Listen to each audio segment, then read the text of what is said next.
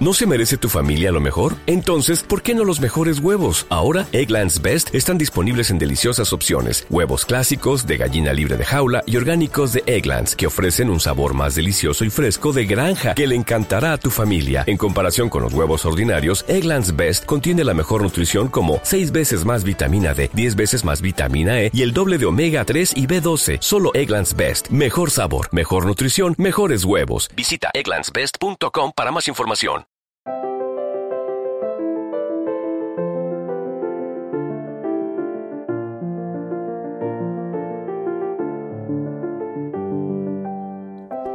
Bienvenidos a Lactando, un podcast de Milcar FM sobre lactancia y crianza con apego, producido por la Asociación Lactando de la región de Murcia.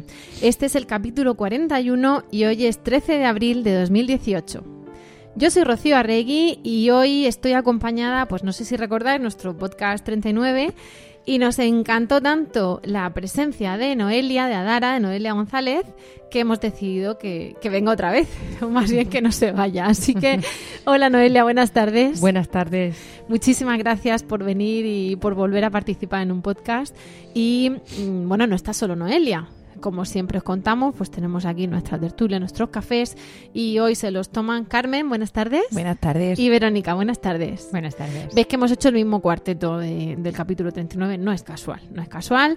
Nos quedamos ahí en todo lo nuestro y vamos a continuar justo por donde lo dejamos y vamos a seguir hablando.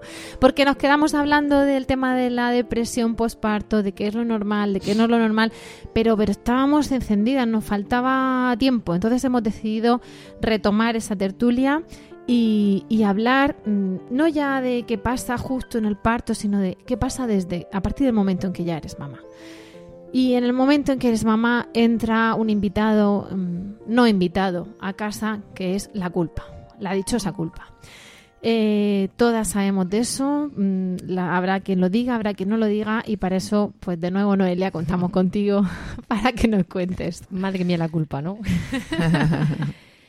pues bueno, la culpa es que es un tema muy muy amplio, ¿no? Pero yo creo que todas las mamás, da igual, lo que hagamos siempre, eh, nos sentimos culpables en algún punto, ¿no? Tanto, da- hemos dicho en el posparto, pero es que podríamos Te decir... dejamos y nos vamos y grabas todo el podcast, porque vamos. Nah. Necesito aquí Te mi- hemos dado aquí, mi- toma, habla de la culpa y hablar. Sí. No, no, pero aquí me vayáis preguntando, yo sé que enseguida nos animamos todas, ¿no? Claro que sí. Pero bueno, por eso que me he encontrado mamás de muchos tipos, tipos por, mm, por decirlo de alguna forma, ¿no? Porque es verdad que a la psicología le encanta categorizar, conocer, poner una etiqueta y le encanta, ¿eh? A la psicología, vamos. Pero, pero bueno, da igual lo que haga una mamá que en algún momento siempre se siente culpable. Es como que está haciendo algo que va a dañar a su bebé o va a hacer va a hacer que sea la mala madre, ¿no? Que también es un concepto que últimamente está muy activo. Vale, Sí. te, te voy a parar. ¿Se siente culpable o la van a hacer sentir culpable? Ambas ¿La cosas. culpa nace o se hace? ¿Cómo va eso? Mira, yo, yo hice un artículo que decía la culpa es del cha-cha-cha, ¿no? Es como... mm, ¿De dónde viene la culpa? Pues es verdad que generacionalmente ha sido algo, mm, un sentimiento que, que ha ido ¿no? pasando generación tras generación. Nuestras madres han sido, se han sentido culpables, nuestras abuelas se han sentido culpables, como que todo el mundo en algún momento es culpable. Incluso los hombres se sienten culpables. Eso te iba a decir porque Sí. eh, está como muy feminizado, ¿no? No. Ese concepto, pero en También realidad... tienen culpa, lo que pasa es que Mm, no, no la mm, expresan como nosotras. ya. Bueno, para las que se enganchen ahora, nuestro podcast anterior, hemos hablado con papás y ellos también llevan su carga, ¿no? Claro. De, de si se saben vincular con el bebé.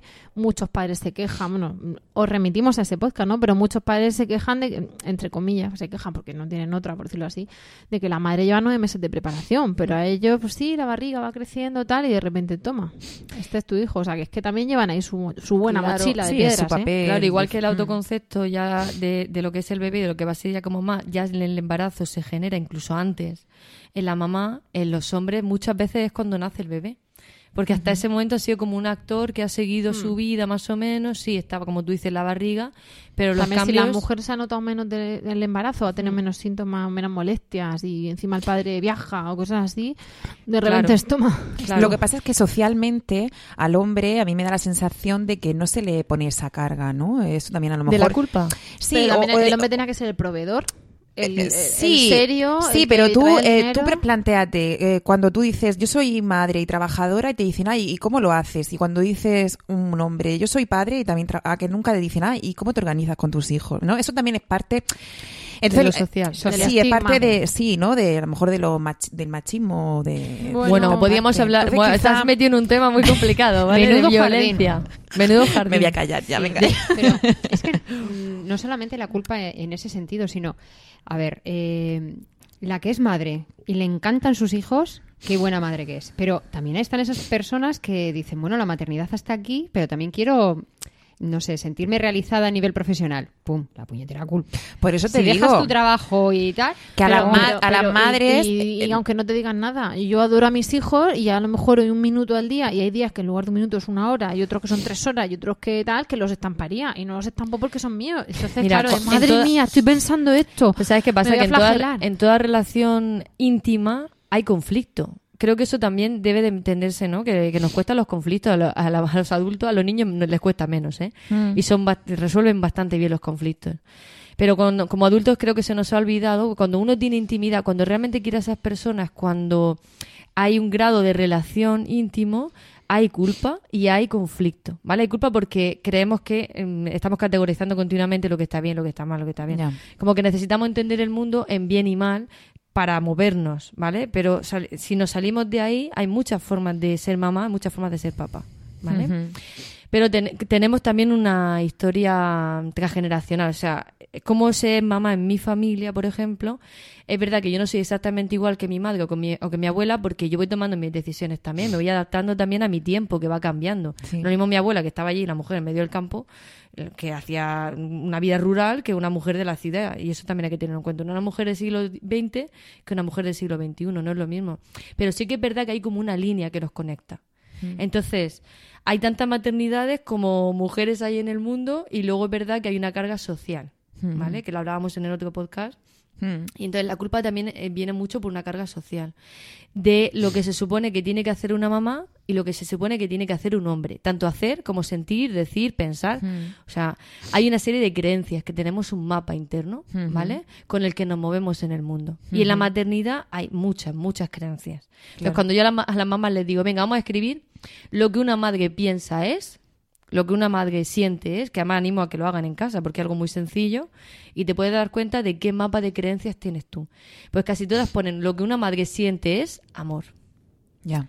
Y es verdad que siento mucho amor por mis hijos, pero como yo les digo, todo el tiempo, a todas horas, en todos los lugares, todos los minutos de su existencia, eso no es realista. Entonces, ¿qué pasa? Que si yo lo que piensa, lo que siente una madre es amor, pero no lo siento siempre, ahí entra la culpa. Porque estoy haciendo algo que está mal. Igual que cuando tú puedes estar loca por tu pareja y, y- y me niego a pensar que no hay nadie que en los 365 días del año no haya tenido un minuto en que lo estampaba, lo mandaba a freír Claro. monas.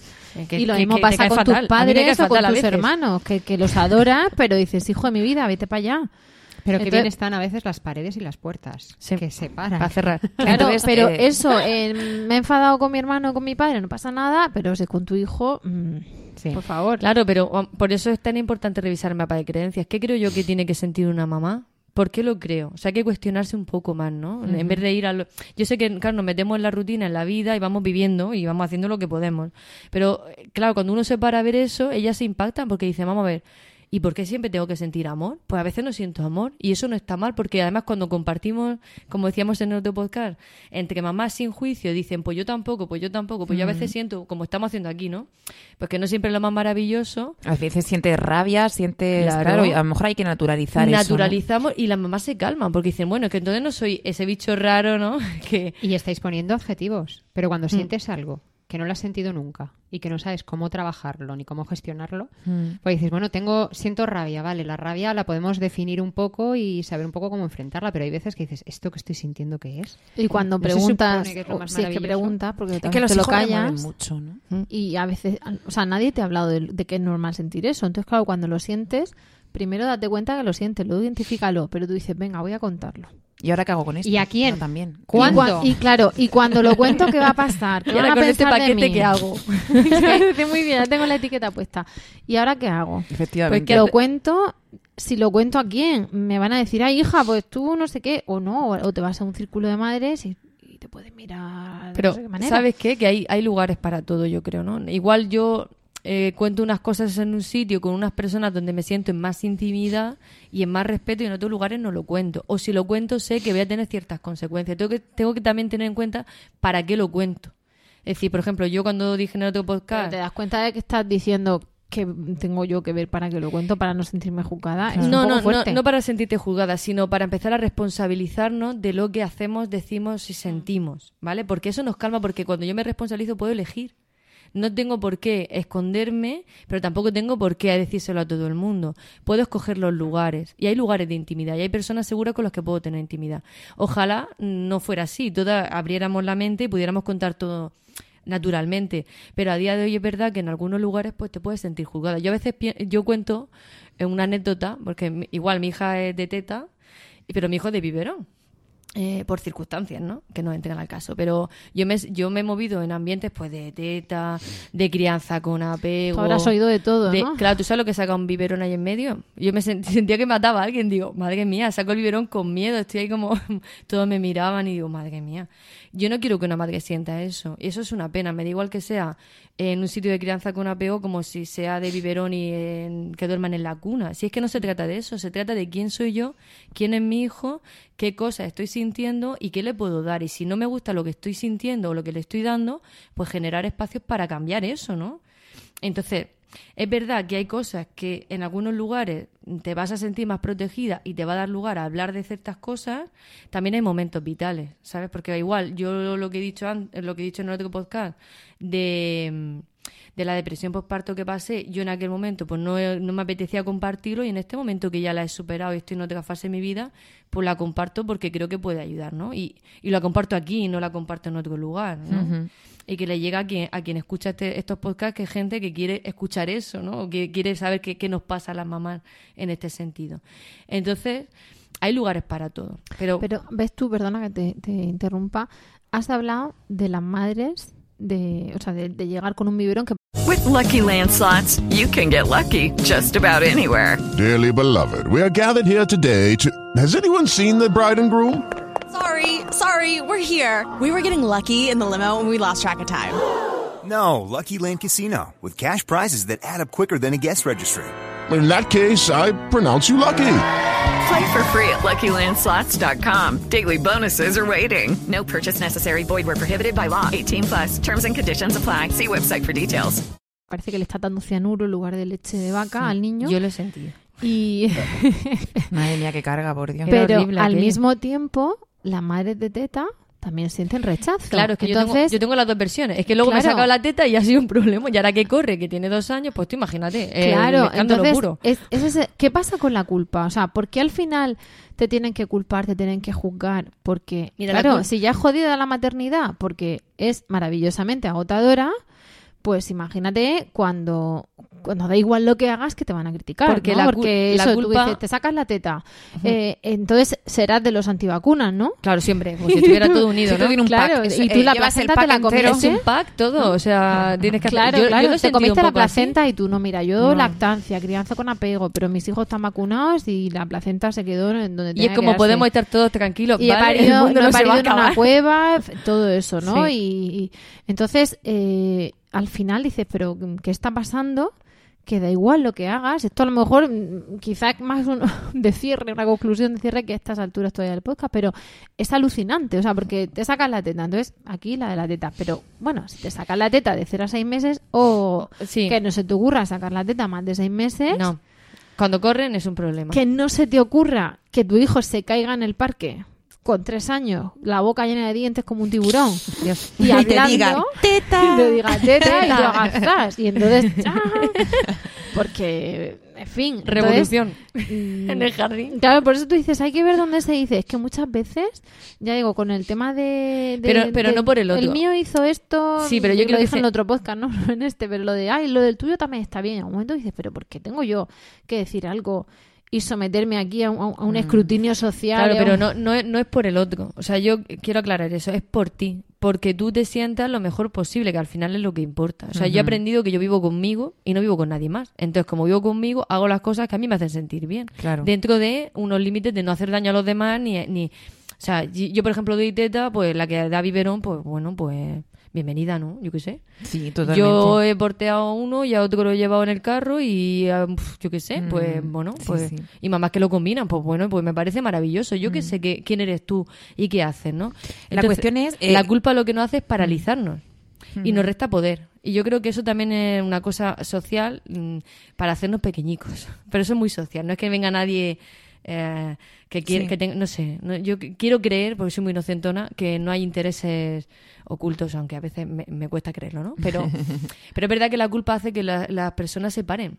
La responsabilidad nos moviliza a buscar opciones Claro. eh, y, a- y al cambio. Entonces creo que salirnos de la culpa, yo cuando mis mujeres dicen, o las mamás o los papás cuando vienen, eh, es que siento culpa, digo, bueno, no, pon res- tengo responsabilidad y es verdad. O sea, yo como madre tengo unas ciertas responsabilidades. Pero eso de sentirme culpable, lo único que va a hacer es que me frene y no avanzar. Entonces, bueno, eh, por ahí empezando. Y luego quiero retomar lo del mapa de creencias porque va muy unido a la culpa. ¿Qué pasa cuando me hago consciente del mapa de creencias que tengo? ¿Qué hace una mamá? Por ejemplo, es un- eh, yo le mando a escribir. Una mamá hace todo lo que te salga con esa frase, ¿no? Y eso es sorprendente. Una mamá hace siempre lo que el niño necesita. Madre mía, eso es una carga. Porque cuando no hago siempre lo que mi hijo necesita, que es súper difícil porque yo no soy él, no sé exactamente qué necesita. Y a veces ni Y- siquiera y lo sabe no- él. y ellos no claro, a veces ni saben ellos lo que les pasa, Claro. pero luego aparte hay una cuestión que a nivel personal lo mismo me, me- me decís a mí de todo. Eh, mm, los niños son pequeños tiranos y son egoístas. ¿Cómo se te ocurre decir que son pequeños tiranos? Ahora, los niños quieren algo y lo quieren en ese momento. Porque Mm. no está, o sea, no les podemos educar en la paciencia de un día para otro, igual que a nosotros nos encantaría tener todo el momento. Y evidentemente la paciencia la tenemos que hacer. Entonces, si tú tienes que hacer 24 horas al día, 365 días al año, absolutamente todo lo que hace tu hijo, la madre se desquicia. En algún momento le tendrás que decir, te esperas que estoy haciendo pipí o Sí, estoy a lo mejor caca". estamos hablando de- bebé, del bebé pequeño, ¿no? El bebé Sí. recién nacido, sus necesidades, ¿no? No, yo pienso en un niño de 3, Claro, en un 4 niño ya mayor ya es de, otra cosa, Mamá, ¿no? ponme no sé qué, y tú te estás abrochando un zapato. Desde que te abrochas un zapato hasta que te Mm. abrochas el otro, ¿cuánto puede pasar? Pero- ¿15 segundos? Pues te ha pedido tres veces lo mismo Sí. que dices, hijo de mi vida, aunque yo me lanzase ahora mismo en tirolina Mm. a hacer lo tuyo, en 15 segundos no me da tiempo a, a Mm. hacer así una varita mágica y ponértelo. Entonces, es- eso eh, Pero yo creo que da lo que lugar se a refería, una madre esclava, ¿no? a lo Para que se refería cosas. Noelia más, yo creo que eh, cuando las madres dicen eso Sí, es de los más, bebés a- más, más pequeñitos. Ah, Pero a, la- a las necesidades vitales a lo mejor, Pero ¿no? si lo De- traslada a lo que me pero parece sí. muy interesante lo que tú Mm. estás diciendo, ¿no? Porque eh, también he visto, ¿no? Una mamá que, que le pasa, ¿no? Que quieren hacer todo lo que el niño pide. Ya siendo mayor el niño. ya siendo mayor. Pero hay que entender que a cierta edad, por ejemplo, sobre los dos años, hay una etapa de reafirmación del yo que va a pedir todo y lo va a pedir ya. Y el niño va a pasar por ese proceso evolutivo y es sano que lo pase. Sí, y necesita, claro, necesita que el niño eh, lo que está buscando es hasta dónde llegan las paredes de mi casa. Entonces necesita una mamá que le diga hasta aquí. Pero se puede Sí, decir de pero muchas yo no me refiero al no ponerle límites, no me refiero a que todo el tiempo se haga lo que el niño le sale de, de lava, sino que, y cuando digo, cuando digo lo de pequeños tiranos, lo digo en el, en el buen sentido, porque eso lo he oído mucho, pero lo oyes como de verdad, pequeños tiranos. Entonces, no, yo me refiero a mamá quiero agua. O sea, no es. Es que es legítimo que tu hijo tenga sed, por supuesto. Es que tú eres la encargada de darle agua, por Sí. supuesto. Es que tiene que pedir tu hijo en los 15 segundos que te abrocha el zapato cuatro veces, pues la cuarta te van a destamparlo, porque aunque Claro. quieras ser la madre del año, no, mm, pues no te da tiempo. Entonces, la vida... Ese punto Mm. yo creo es el- el- la sobrecarga mental, y bueno, ya no voy a hablar de las mil micro millones de decisiones que se toman diariamente, pero yo creo que ese punto de carga mental de ser buena madre está equiparado a que el niño tenga las necesidades, no caprichos, no Mm. límites, No, cubiertas, dices tú, mm, pues mira, a veces no, porque soy persona y, y estoy Pero es que aquí, eso- estoy, estoy haciendo pipí. Es que eso es sano también, porque eh, también se habla mucho de frustrar a los niños, ¿no? Y yo me canso mucho de ese concepto porque yo mm, veo que quieras o no vas a fru- frustrar a tu hijo. Porque no eres todopoderosa. Claro. Entonces, no vas a llegar a darle agua cuando el niño quiere o incluso cuando lo necesita tantísimo. Que no hace falta hacerlo aposta, ¿no? Que No. la vida ya pone frustración. No, no hace falta frustrar a posta porque con- Mm. constantemente nos vamos a frustrar. O sea, la vida es un proceso que frustra Mm. también como un aprendizaje. Por Entonces, supuesto. eh, lo que pasa es que la carga mental que yo tengo de yo tengo que tener las necesidades de mis hijos continuamente, eh, la carga es para la mamá, no lo va a lograr. Entonces, como no lo va a lograr, se va a sentir culpable. Y ahí es donde volvemos al tema, ¿no? De la culpa. A mí me gustaría también preguntarte una cosa eh, en relación a, a, lo- a los sentimientos que nos mueven a las madres nuestros hijos, ¿no? Porque yo no sé, bueno, yo como madre, eh, conforme mm, han ido creciendo, ¿no? Eh, te das cuenta de cuando en ese tipo de exigencias, etcétera, ¿no? Eh, ¿Qué nos mueve a las madres? ¿Por qué nos ponen nuestros hijos tan, ¿sabes? Al límite. Mira, ¿Qué- qué- también, no todas, ¿eh? pero muchas venimos de una educación muy autoritaria, donde la frase era, lo haces porque te lo digo yo y punto. ¿Vale? Eso ha generado, eh, no, no es una frustración natural de la vida, sino una frustración continua a los deseos del niño. Entonces dese- hay deseos no satisfechos. Esto que decía la compañera también de la, de la paciencia, eh, los adultos no somos seres pacientes, eso es mentira. Otra cosa es que nos hemos socializado y aguantamos la frustración, pero la sentimos por dentro y queremos las cosas ya. De hecho, eso es un gran problema a nivel emocional y psicológico, porque lo queremos ya y lo queremos como nosotros lo queremos y cuando lo queremos. Y cuando no nos lo dan, nos enfadamos. Y hay un montón de enfados a lo largo de la vida. Lo Cierto. que pasa es que depende del carácter que tengamos, del temperamento y el carácter que hayamos Lo desarrollado. exteriorizan más, menos. Claro, hay temperamento y caracteres que, mm, de personalidad, o sea, tipos de personalidad que no te lo van a decir. Hay tipos de personalidad que se van a cagar en todo. Hay tipos de personalidad que le va a dar una ansiedad que se va a morir ahí en el sitio. Yo, por ejemplo, no soporto una cola y, y me lo trabajo como, pues estando en colas. Digo, venga, ahora voy a hacerme una cola en el banco. ¿No? Como decir, ¿qué hago con esto que siento? Incluso si no sé... En la cola Yo del en la cola del banco digo, madre mía, el hombre mayor que se va sacando moneda céntimo a céntimo, yo estoy respirando y digo, bueno, Noelia, esto es para practicar paciencia y que tu carácter se relaje un poquito, ¿no? Entonces, cada carácter bueno. o cada persona tiene que encontrar qué cosas le cuesta, ¿no? Y, y qué nos mueven, pues aquellas cosas que no, no tenemos concluidas muchas veces o que no tenemos sanadas, pero porque los niños son un gran proceso de terapéutico. Yo le decía el otro día que prefiero pagarle a mi, terape- a mi terapeuta una sesión, aunque sea que me cueste el dinero, porque es una vez a la semana y luego se va a su casa. Que mis hijos viven conmigo y es una terapia todo el día, o sea, desde que están durmiendo, ni siquiera cuando dormimos, ¿no? Si duermen más, si duermen menos, si está constipado, si está resfriado, si me vomite tengo que cambiar cinco veces la sábana, sí que está enfermo, lo puedo entender, pero me quema la sangre porque me he levantado cinco veces y eso, eso no me lo puedo permitir, todo lo que nos mueven continuamente, ¿no? Nos mueven un proceso mucho y, terapéutico. y- y todos esos sentimientos que nos provoquen, vamos, para mí eh, es casi mm, la fuente no mayor de culpa no el, muchas veces las sensaciones que tiene y cómo gestionas eso Mm. cuando lo gestionas bien cuando se te escapa un grito y luego dices ostras le he gritado qué mal que Yo os estoy oyendo y estáis transmitiendo ahora mismo a, a un momento, ¿no? Eh, es, yo el otro día lo pensé claramente con mis hijos y digo, este, a ver, le estoy pidiendo a mi hijo algo que yo no soy capaz de hacerlo. Mm. Pero como considero que los críos, mm, a ver, ¿tú ves que yo puedo hacer eso? Por no decirme a mí misma, no doy abasto, no puedo más. O sea, si pasas una mala noche, que tus hijos se despiertan, porque lo necesitan, porque por mucho que entiendas eh, el ritmo del, su- del sueño de un bebé no es el de un adulto, mm, tengo que entenderlo, tal. pero por otro lado, también hay veces que te apetece decir, "Jo, es que he dormido mal, es que estoy hasta el gorro, que has elegido tú ese tipo de crianza y tal, pero hay veces que también tienes ganas de poder decir al ¿Y yo mundo, qué? ¿Y yo cuándo? Mm, ¿Y de es. quién cuida quiero al cuidador? dormir Hmm, Y sí. luego también quitar el tipo de crianza. Me tiene muy cansada eso también. O sea, y me da igual que sea ¿El pro crianza ¿Lo de con es que eres apego. de las del apego? Ah, sí, o eres de las destabilizados. Madre mía, o sea, hay una gama de grises no gigante pero creo, vamos a ver si es- lo que Mm. importa es quién es esa diada, quién es esa mamá, quién es ese niño único, inigualable, nunca se repetirá. Entonces, ¿qué necesidades tiene concretas? Bajarme de lo general a mirar a mi hijo, porque yo también me encontré a mamá que la crianza con apego es ese- maravillosa, Mm. pero si es un libro estoy en un mandato, estoy en una idea mental que no me deja ver a mi hijo. Sí, Y a veces hay madres que dicen, no es que yo me gustaría que rellenas con lo que queráis, Carlos Gonzalo, Rosa Jove o Sí. escribir lo que sea, viniese aquí a mi casa Claro. y todo esto que está poniendo en papel mm, me lo cuenta aquí. No, pero De es que, verdad, ente- que esté aquí entonces esta no- nos noche a las llamamos 5 de la mañana. Pero es que nos llamamos mamá, que sigue a Carlos González y a Rosa Jove, con maravillosos que son, que a Rosa Jove la conozco y es maravillosísima. Mm. Como persona, como También la hemos entrevistado en nuestro podcast, Sí, o sea que sí. a, a escuchar el podcast de Claro Rosa que Jove. sí, que, que es maravillosa. Pero que, que lo que decía, ¿no? Que no, no, yo no soy eh, Rosa Jove o soy Pero no Carlos sale González. natural. Claro. Eh, quieres coger una pauta que Esa has es. leído, que te gusta, que la tienes y a lo idealizada mejor y la el niño resulta que te duerme bien en la cuna. With the Lucky Land slots, you can get lucky just about anywhere. This is your captain speaking. Uh, we've got clear runway and the weather's fine, but we're just going to circle up here a while and uh, get lucky. No, no, nothing like that. It's just these cash prizes add up quick. So I suggest you sit back, keep your tray table upright, and start getting lucky. Play for free at LuckyLandSlots.com. Are you feeling lucky? No purchase necessary. Void where prohibited by law. 18 plus terms and conditions apply. See website for details. Judy was boring. Hello. Then Judy discovered ChumbaCasino.com. It's my little escape. Now Judy's the life of the party. Oh, baby, Mama's bringing home the bacon. Whoa, take it easy, Judy.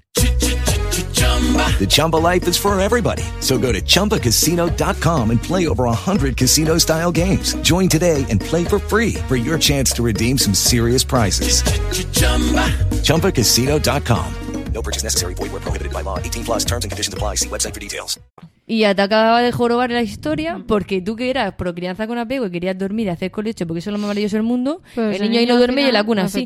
Y es el niño más raro del mundo. Oh, pero y- puede pero pasar. Rosa, y Rosa Jove escribe eso con, de- con su experiencia personal como madre y profesional, Y pero desde lo cuando ya lo escribe mm, lleva sus, sus X horas de sueño. Y cuando tú lo lees y no llevas esas horas de sueño, dices tú, "Pff, ya, pero mira. Bueno, Rosa, Rosa escribe por las noches que si yo le pregunté el secreto, ¿cómo podía ser tan prolífera? Me dice, porque tú estás criando y yo ya no. Y yo duermo, eh, mi hijo se cuesta a las 12 de la noche y yo ya a las 12 me pongo a escribir. Digo, qué maravilla de mujer, es que es maravillosa. Un- Entonces también es- que es verdad, maravillosa. Totalmente. Entonces también es fuente de culpa, ¿no? A lo mejor el idealizar un tipo de es. crianza y ver que a lo mejor a ti o eh, que con tu hijo no funciona o que tú no estás cómoda con eso. A mí me volvéis a llevar otra vez a lo mismo, a las Vamos a ver. expectativas. El decirme, Mm, claro, claro, efectivamente. como la otra vez eh, que sé hacer una cosa, porque a ver, hemos hablado del segundo hijo, que no Mm. es lo mismo que el primero, ¿no? Eh, cuando eres el primero a veces pagas el pato porque no sabes, porque empiezas a romperte un poco Mm. lo que has hablado antes de eh, lo que piensas, lo que sientes, tu vida pasada, mm, tus... Pero cuando llega el segundo dices, ay, que no, no lo conseguí la otra vez, a ver si lo consigo ahora. Sí, pero ya no estás poniendo unas claro. expectativas y Mm. unos límites. Pero si eso pasa, imaginad que habéis roto con una pareja, vamos a, evidentemente nada, nada traumático en el sentido de infidelidad o de Mm. maltrato, todo eso, por supuesto no. Pero al final roto con una pareja que o habéis dejado de quereros o ya o lo ibas a estampar, ¿no? Y, y no pienso en, en- en años de matrimonio, pero bueno, pasa con el matrimonio. Y realmente, o incluso una situación en la que era un, un hogar tóxico, con o sin niños. Lo normal, en condiciones, o si eso te lo cuenta una amiga, dices tú, oye, no era buena, porque te tendrías que sentir aliviada, ¿no? Pero al final hay un proceso de duelo de que tú habías apostado por algo que no ha salido. Sí. Entonces, eh, con el tema de la maternidad pasa eso. Yo me he hecho una ensoñación de lo que iba a ser y luego, macho, a Luego hay que las bajar a la realidad. entonces, muchas veces darnos de bruces con que he apostado y no ha salido con que he apostado y he fallado, porque muchas veces nosotras somos nuestras peores enemigas. Otras veces se encargan otros de decirnos que hemos fallado, cuando a lo mejor nosotras no hemos pensado que la cosa era nuestra, o que le da- echábamos la culpa pues a los cólicos, al karma o a, yo qué sé, a la conjunción de Saturno, yo qué sé. Pero en ese momento ya, pues tú, a ti eso no te pasaba. Pues yo llegaba puntual siempre a todos lados cuando tenía críos. ¿Y tú qué, en qué te ves? de conseguir ducharte. mm, Ya de- no decimos la frecuencia. Entonces, claro. No la digas El- porque... Pero antes has dicho... Se pasa entonces, mal, ¿sabes? ¿eh? Cuando te dicen, pues yo llego puntual a todos sitios, entonces dices, pues yo no llego puntual. Yo soy la que no estoy capaz de llegar puntual. Hasta que tú te encoges de brazos y dices, pues hija, mi vida, ya me gustaría a mí llegar pronto. No sé cómo lo hago, pero pues yo no llego. Y pones ese punto de... No resignación, es como... Es una aceptación, no es lo mismo Sí. aceptar que resignar. Resignarse es como no puedo hacer nada, aceptar es como ver la realidad, lo que tengo en mi vida y bueno, sentirme más cómoda con lo que hay, con lo que Claro, soy. pero si a ti te están diciendo, pues yo llegaba puntual, pues los míos dormían del tirón. Bueno, yo- lo yo primero creo- que tenemos en el ADN es algo estaré haciendo mal Todo eso- cuando yo no llego puntual, cuando este no duerme del tirón. Todo cuando eso es este- mentira, eh, al final. ¿eh? Yo Pero- lo veo. Yo, lo, lo que pasa es que yo tengo la gran suerte de trabajar en lo que trabajo, que lo adoro, porque en la calle veo unas cosas. Los, los jardines son. ves de todo, ¿no? Claro, los jardines, madre mía. Los jardines los carga el diablo. Yo no me gustan nada los jardines, pero no por que los todo, niños. Que todo es maravilloso, Por ¿no? las mad- sí, todo Las es una tertulias, competición maravillosa. sí. Mm. Pero luego yo las veo en consulta individual o en grupal y veo lo que hay realmente en la maternidad. Y no es tan maravilloso, pero lo que pasa es que hay un concepto Eso pasa que en es- las parejas y en Claro, todo, pero que la- de repente la que fulano y tal se han social. separado. ¿Cómo que se han separado? Si estaban aquí tan estupendos. Pensaba Sí, que lo vieran matarse. una cosa es el escaparate, ya, ¿no? es que de, de, de puerta para adentro y con la idealización social. O sea, damos una cara, que le podemos poner la palabra máscara, como una máscara que ponemos hacia afuera, aunque dentro nos sintamos de otra forma, ¿no? Entonces está el concepto de idealización social. Queremos que nos vean de una forma determinada. Entonces hay cosas que no nos permitimos. Depende del carácter O al menos que no nos machaquen, que, que nos vean de una manera o decir, bueno, yo Y de- soy consciente de que me estoy poniendo una máscara. Porque puede ser que tú te la pongas por quedar bien, por tal. Pero el punto de te voy a decir lo que quieres oír, porque no me conviene decirte lo que pienso, porque voy Claro. a tener aquí una discusión estéril. Claro. Me voy a ir a mi casa, voy a seguir haciendo lo mismo y vamos a perder aquí media hora. Pues te digo lo que quieres oír. Ese es un punto de, de- donde ya la madre ha trascendido. Claro, pero son cosas Y le da diferentes. todo por saco. Porque eso es lo que yo me refería de mm, elegir momentos de intimidad con ciertas personas, ¿no? Porque si yo sé que con una persona, por mucho que yo le- lo que va a generar es una discusión, no me apetece, no la genero. A lo mejor no le digo lo que quiero oír, pero a lo mejor me cambio de tema. O a lo mejor O le digo, das la razón como un loco. sí, bueno, yo sabes qué hago, yo cambio, me hago un poco la tonta. Y Sí. me río y tal, y digo, A mí, es que, a mí es que me ha pinchado. Yo estoy pensando sobre todo en familia bien intencionada, querida y bien intencionada, pero ni el amor ni la buena intención hacen que te tiren la puya. Entonces al final dices, ¿qué hago? Claro, pero ahí, mira, mm, yo soy más partidaria de ver que, por qué me ha molestado. O sea, ¿qué, de, qué toca todavía esa persona de mí, porque a lo mejor yo soy la primera que tengo algún resquicio de, pues no lo sé, alguna vez a lo mejor he dudado de lo que estoy haciendo, ¿no? Entonces, me puede tocar un poco más. Eso Hay un resorte. hay una la tecla ahí que Sí, toca el pero resorte. ahí estamos. que- Vamos, Hay veces que también llamarlo- deberíamos No digo que sea mi caso. O sea, no- Mm. que puede ser. Tampoco digo que no lo sea. Pero muchas veces quiero decir dos cosas. Lo primero, que en lactando en- entra todo el mundo, todo el mundo es bienvenido. Claro Vienen sí. padres, madres y suegras y abuelas y de todo. Y, y no se juzga, y si se juzga no nos enteramos porque no se juzga. Y lo segundo en relación con eso, y he tocado el tema madres y suegras a propósito. No digo Uy. que sean las mías, Uy, ni que no lo sean. No entres en las suegras, Pero, que es claro, un temazo. es que, es que a eso me refiero con el tema de la culpa. Perdo- perdonadme un momento, Sí. antes de que nos metamos en ese jardín, que me parece a mí Es un jardinazo. me- Eso Mira, es un bosque. Yo me he quedado con ganas de deciros una cosa. Habéis dicho mm, algo que a mí me parece importante, ¿no? Rocío ha dicho cuidar al cuidador. A veces tenemos mucha gente a nuestro alrededor que nos quiere cuidar, pero no sabemos decirles lo que necesitamos.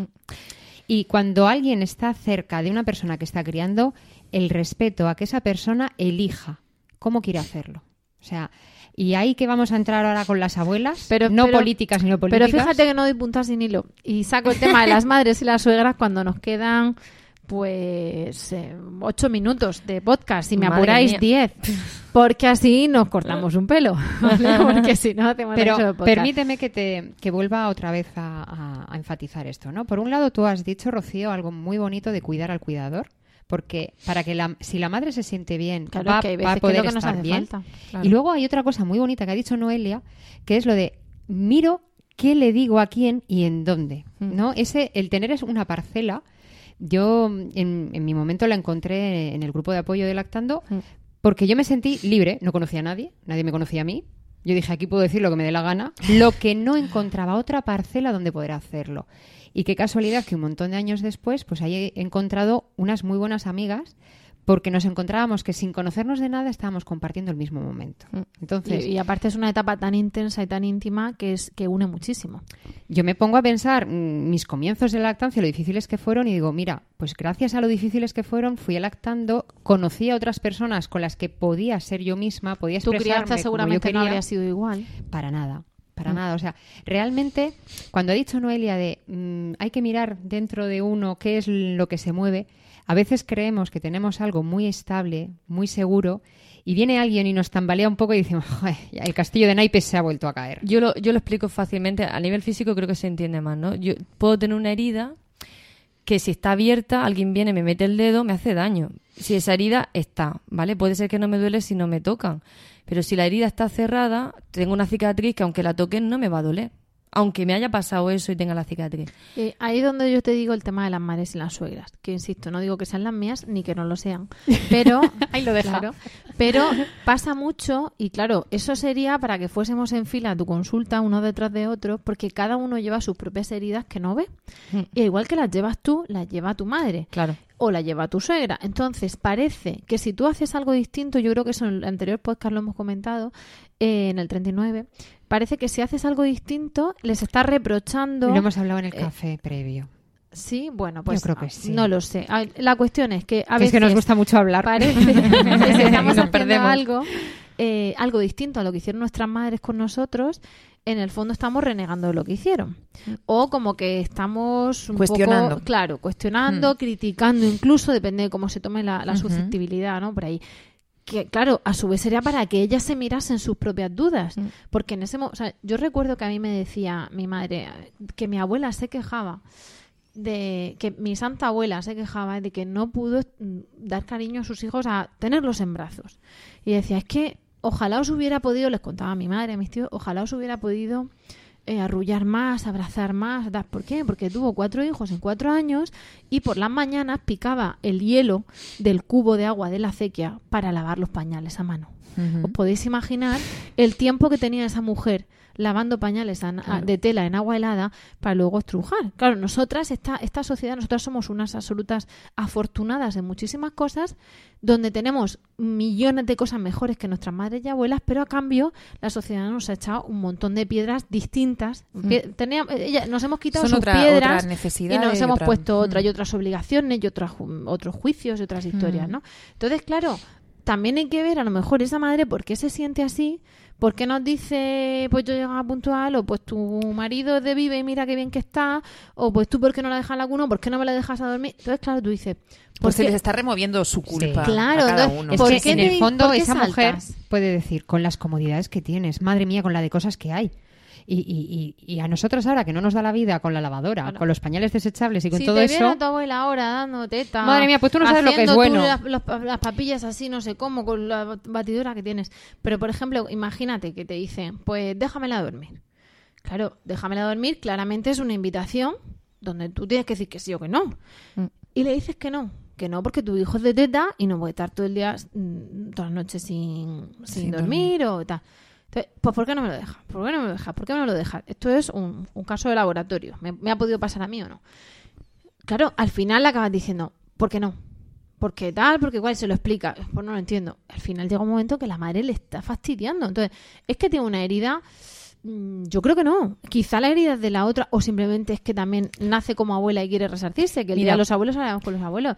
Es hay que algo muy te has tenido que importante. sobreponer y has tenido Nada- que imponer tu, la- tu crianza encima de la mesa frente a la crianza de otro. Pero Eso- fija- fíjate, no, mm, no me gusta mucho la palabra nada, todo, siempre, nunca, porque Mm. deja fuera cosas, ¿no? Sí. Pero nada es personal. O sea, hay que empezar a, a usar ese como un mantra, ¿eh? como una frase que me repito y me repito porque nada es personal. Todos llevamos nuestras historias Claro, y cada uno y es muchas hijo de veces su tiempo, nos hacemos daño sin darnos cuenta, ¿eh? Continuamente.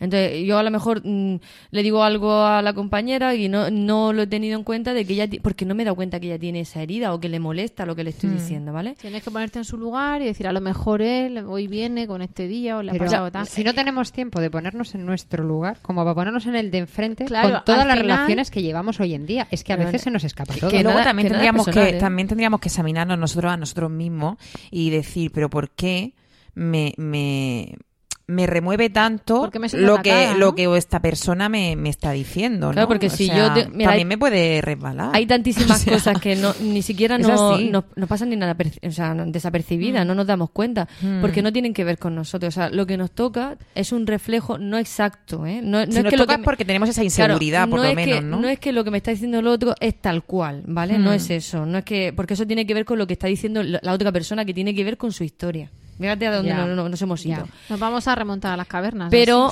pero sí mi malestar. O sea, ¿por qué, me, ¿por qué me mueve que mi suegra me diga 200 veces tal?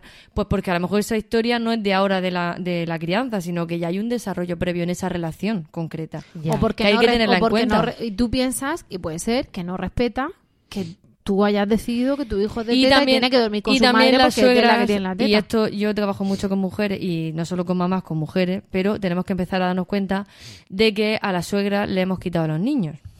Claro, es que la suegra nace como abuela. De repente No, se no, pero que le hemos abuela. quitado al niño que duerme con nosotros en la misma cama, me refiero al grande. ah vale Le hemos No, quitado a su pensaba- hijo, ¿eh? Yo pensaba que... Y eso claro, no todo el mundo lo Hay que, reviven la suelta más fácilmente. Ya, pero sí, reviven su maternidad, Y pero dicen, también. Ahora este lo voy a disfrutar. Pero este no también- lo voy a criar, que lo va a criar mi nuera o mi hija. Y entonces ahora lo voy a disfrutar. Entonces te piden el disfrute. Y tú dices, oye, maja, este ratico, la déjamela a mí. Que ahora Pero a mí también, ahora tú has tenido un hijo con su hijo. Y ya te cambias de posición. O sea, eh, lo que va a pasar con esa suegra va a depender también de cómo ella tenga el vínculo con su hijo. Si ha sabido soltarle, si, en qué posición se ha colocado ella, a la hora de que llega un hijo es que cambia de nuevo, porque su hijo ya deja de ser hijo, pasa a ser papá y yo abuela, y eso nos mueve también. La crianza que he tenido y cómo es ser una abuela. Pero es que también la relación que ahora ya es más palpable de que, vale, teníamos claro que mi hijo se acostaba con su mujer, probablemente, ¿no? Pero ahora está como fehaciente y corre por el mundo, la prueba. Entonces, claro, ahí hay muchas cosas, ¿no? Desde cómo se ha hecho la relación con la nuera, cómo es ese temperamento de esa suegra que ha vivido propia de crianza, cómo ha sido la historia con su mamá, ha recibido más brazos, menos, qué le había pasado. No lo mismo una mujer que vivía en el campo, como he dicho, ¿no? De, de como has dicho tú, del picaba el hielo, que una mujer que era de ciudad o una mujer que tenía un hijo, por las circunstancias que haya sido, una que tenía siete. O sea, no le va a dar lo mismo y no tiene la misma relación con su hija o con su hijo, que ahora es mamá y papá. Pero mira qué curioso. Hay un montón de cosas que analizar, así que me estoy dando cuenta de que... Que sí, Te digo, nos vamos, que cada no uno tira de su ¿eh? hilo de las generaciones y nada. Bueno, eh, a ver, te vamos a dar las gracias cuando terminemos, que nos queda nada de programa, pero tú aquí tienes las puertas abiertas para venir siempre que quieras. Ya ves que tenemos cuerda para rato y hablar bueno, contigo, pues nos bueno. hemos juntado buenas, ¿eh? Porque ya quien me conoce sabe que yo, vamos, digo, pararme, por favor, porque yo empiezo, siempre digo que me, me pasé los primeros 18 años de mi vida callada, porque era muy vergonzosa, y yo de repente espabilé y Tienes dije, que recuperar. aquí tengo que recuperar los años, voy de más ya, ¿no? Pero en el momento me estabilizaré, se me pasarán las ganas, digo yo. Yo en esto lo bonito que veo es que cuando nos juntamos unas cuantas mujeres, en el momento en que hemos sido madre ya tenemos un punto de conexión. Mm. Y nos damos cuenta que cuando hablamos con el corazón de lo que sentimos con nuestros hijos, criemos como criemos, con la etiqueta que sea, o sin la etiqueta que sea, mejor dicho, eh, cuando hablamos de lo que sentimos, de, joder, es que si hago esto me siento mal porque lo he hecho, si no lo hago, si lo cuido de más porque parece que lo estoy mimando, si no lo cuido porque parece que lo dejo demasiado a su bola, ahí ya tenemos un punto de unión. Y Sí, ahí da igual que esa de Teta, de Vive, de Estivil o de Carlos González. Si se tira al suelo del supermercado o de la carretera y tiene una rabieta, la mirada inquisidora de los demás y la culpa de la madre es común, seas del bando que seas. O esa mirada de es esa mami que no te conoce de nada, pero que te, te mira como diciendo, madre mía, pobrecita la que está pasando. Sí. O sea, te puede conciliar más una mirada de una desconocida que muchas veces de quien realmente lo esperas. Entonces, lo importante es que haya alguien o algo que nos concilie con lo que pensamos y con lo que sentimos.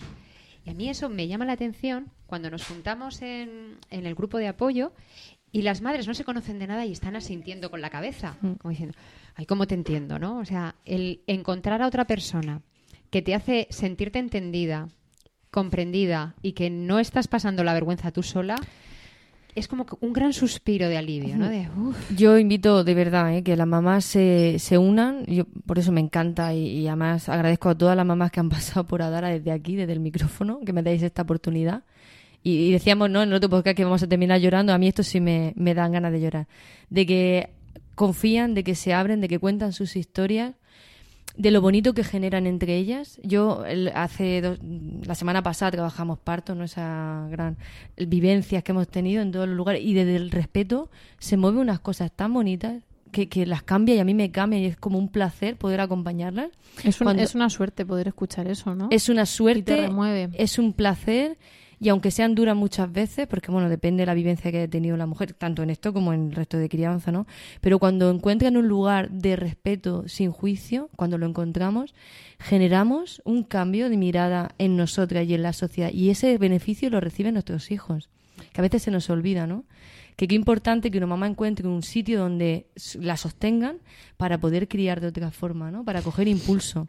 Entonces yo lo encontré también- también, que quiero, por eso quería agradeceros, ¿no? Que encontré ese ratico de no me conocen, porque además como trabajo en esto, pues claro, siempre soy yo la que dirige No tienes derecho el cotarro, a, no tener tengo- dudas, ni no estar puedo, triste, ni a nada. No puedo porque no es mi espacio, pero yo me voy allí a las reuniones del alberca aquí con Carmen, más a gusto y con Esmeralda que todo, yo me siento allí y entonces me pongo a llorar porque mi hijo no, no duerme y, y me, y me desahogo y luego digo, venga, no, ahora retoma la vida. que necesitamos eso, ¿no? Yo reivindico que, que, esas que se parcelas son junten. necesarias. Y que nos juntemos y que dejemos ya la tontería de juzgarnos, que ninguna sabe lo que está haciendo realmente. Ni todas nos equi- Yo no, es verdad. como buenamente No podemos. sabemos lo que estamos haciendo. Yo no sé por dónde van a salir. Mm. Tengo una hucha para el psicólogo, para mis hijos. Si no, miré de crucero o algo, miremos, nos iremos de viaje para felicitarnos de que ha salido lo mejor posible. Pero por si acaso, yo digo, bueno, por si acaso, mm, y que tenga un sitio donde poder hablar también de que su madre se ha equivocado y tiene derecho a enfadarse conmigo y que haya cosas que no le han gustado.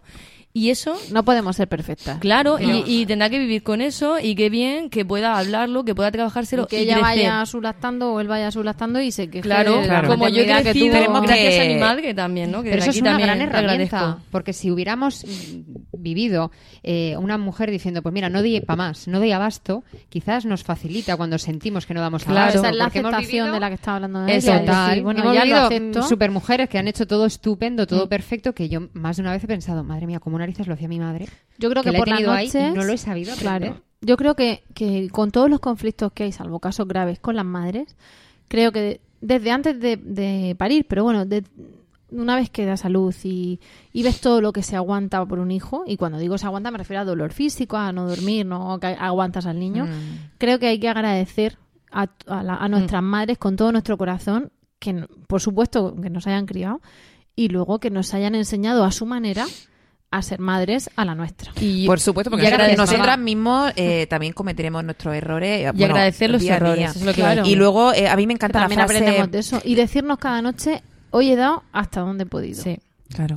A mí aquí, me encanta la frase de, José María Paricio cuando dice que, que todas somos las mejores madres para nuestros hijos, ¿no? Y había, había una frase que yo uso mucho y no quiero dejármela de Mm. un psicólogo que se llama Winnicott, Sí. que decía la madre lo suficientemente buena. Y eso nos relaja un montón. Totalmente. Soy la madre lo suficientemente buena. Mm. El niño no necesita que respondamos siempre a todo, sino que respondamos el número suficientemente Mm. de veces. Eliminar la culpa porque realmente no, no es un motor de nada, Que ¿no? va, nos Y- paraliza. Y simplemente ser conscientes de nuestros límites y... E ir creciendo con e nuestros ir hijos. creciendo, E ir cambiando, que es Pues, una mm, maravilla. Yo creo que igual que en el hace dos podcasts estuvimos hablando y te quedas ahí con la cosa, la depresión postparto y tal, pero bueno, hay un mensaje optimista, ¿no? De, de buscar ayuda. Aquí también pasa. Yo creo que con esto nos tenemos que quedar, Sí, con, sí.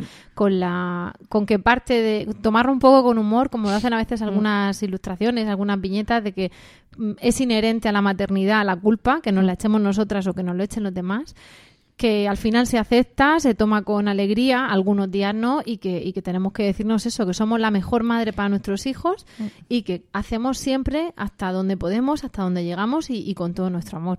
Y, y con ese mensaje de esperanza y de tranquila, así estamos todas, vete alactando y nos lo cuentas. Estamos todas igual. Pues, no sabemos lo que estamos haciendo. Hacemos simplemente. Con ese y el de dar las gracias a nuestras madres. Sí, yo, yo quiero dárselas.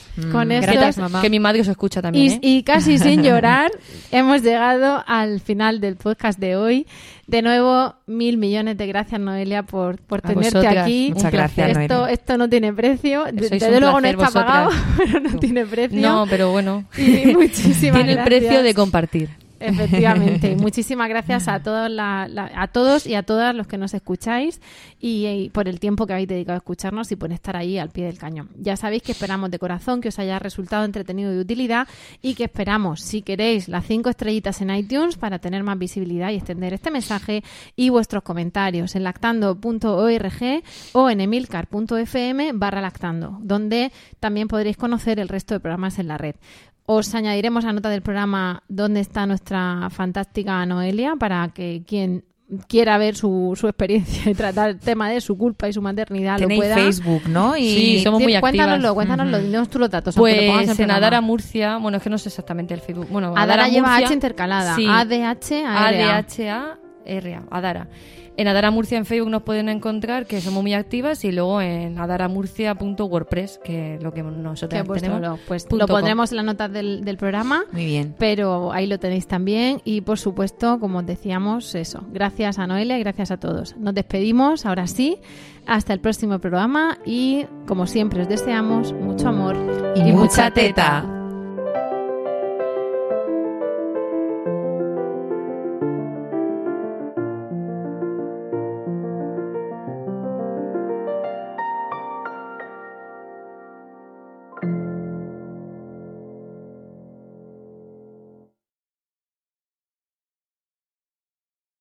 With the Lucky Land slots, you can get lucky just about anywhere.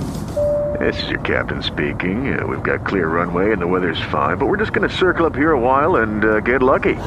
No, no, nothing like that. It's just these cash prizes add up quick. So I suggest you sit back, keep your tray table upright, and start getting lucky. Play for free at LuckyLandSlots.com. Are you feeling lucky? No purchase necessary. Void where prohibited by law. 18 plus terms and conditions apply. See website for details.